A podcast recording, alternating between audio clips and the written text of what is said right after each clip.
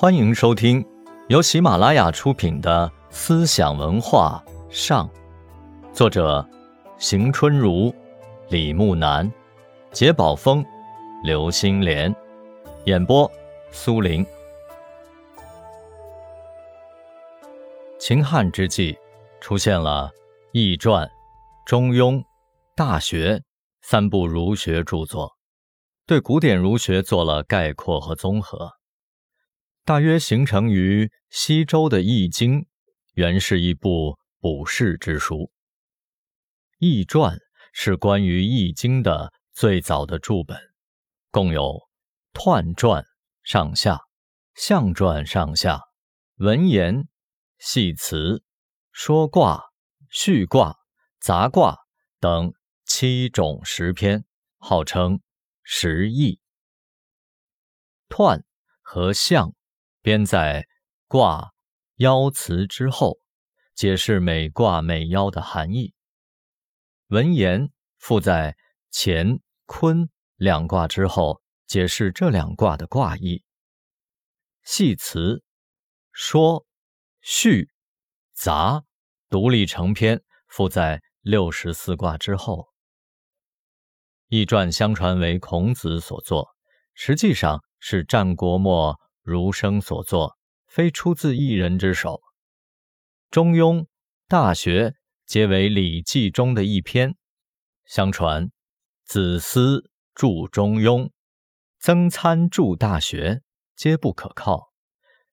实际上，《中庸》与《大学》大约写于秦汉之际，作者不可确考。《中庸》和《大学》在南宋以前并未单独刊行。到唐代，受到韩愈、李敖的重视，把他们同《论语》《孟子》相提并论。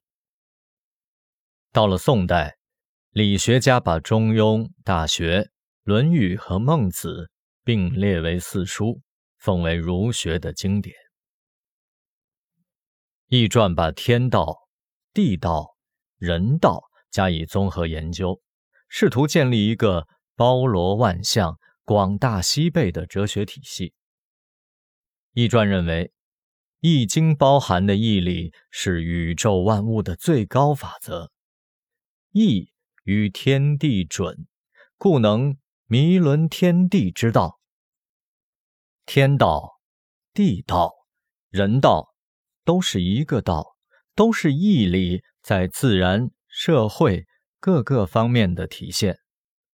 所以说，易之为书也，广大西贝有天道焉，人道焉，地道焉。那么何谓义理呢？易传的解释是：生生之谓义，天地之大德曰生。易传用动态的观念搭起了儒家有机宇宙观的基本框架。易传把对立面的相互作用看成运动变化的源泉，提出了一阴一阳之谓道，刚柔相推而生变化等命题，初步揭示了对立统一律。易传认为，矛盾的双打构成既对立又统一的关系。格卦彖传中说。水火相息，二女同居，其志不相得，曰隔。天地隔而四时成。汤武革命，顺乎天而应乎人。革之时，大义哉！革卦的卦象是离下对上，对象征沼泽，含有水意。离象征火，火在下，水在上，水火不相容，矛盾双方发生了斗争，遂引起变革。易传把变革看成事物发展的普遍规律，主张在斗争不可避免的情况下，顺乎天而应乎人，主动的推进变革，促使事物的发展。易传并不一味地强调斗争，更重视的是把对立面的统一和谐，把刚柔相济奉为正中之道。